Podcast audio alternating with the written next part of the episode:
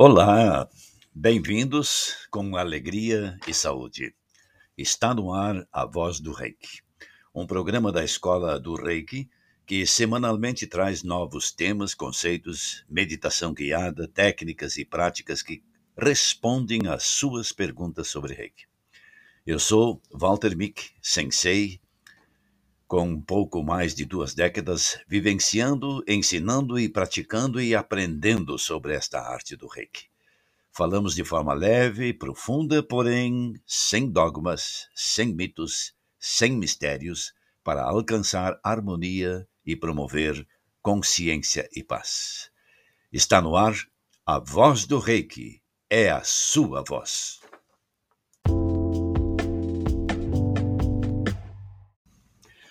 Pois bem, no episódio anterior, falamos da possibilidade ou da impossibilidade do perdão. E fechamos com este pensamento: já foi o tempo de pedir, tudo já existe. Agora é tempo de agradecer e de perdoar. Lembra?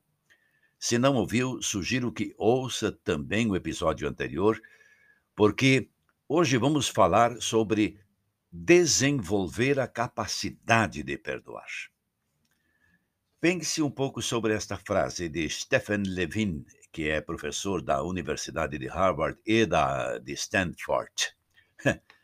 Perdoar não significa esperar aceitação ou perdão dos outros.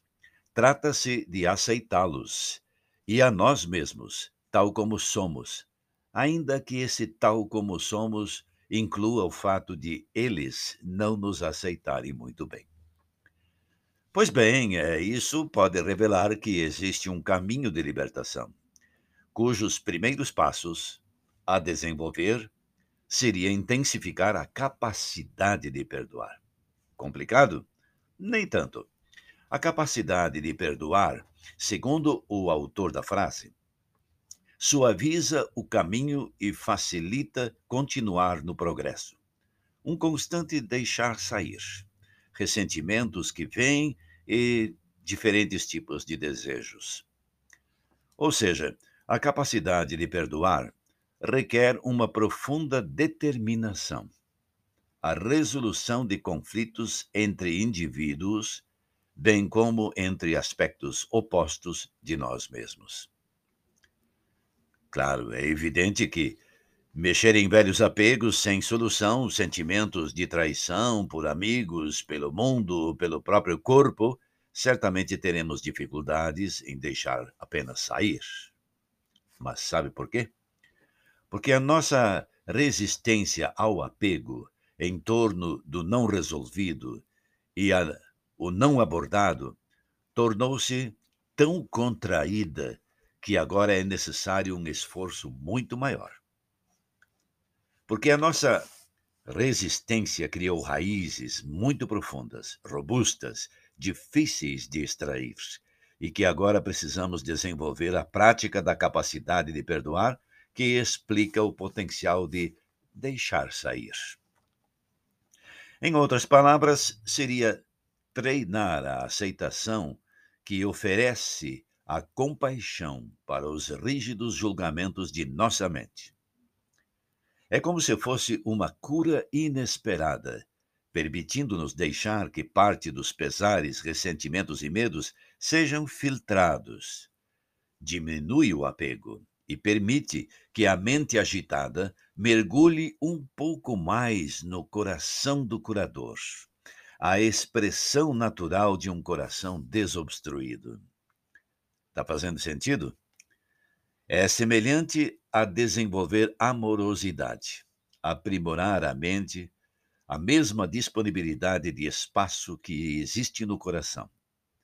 Se praticada diariamente, essa capacidade abre a mente para a compaixão natural do coração. Você, a essas alturas, deve estar pensando que será muito difícil? Não é, não.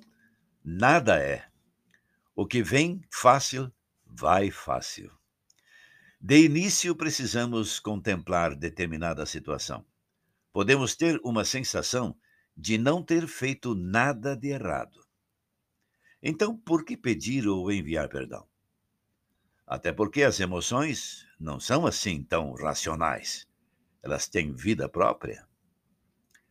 Então, pedimos ou oferecemos perdão não só por conta de injúrias, injustiças feitas ou recebidas, mas sim para o nosso próprio bem-estar. Porque chega um momento em que não podemos mais carregar esse peso de nossas mágoas e sentimentos de culpa e, portanto, tempo devendo suportá-los. Não concorda?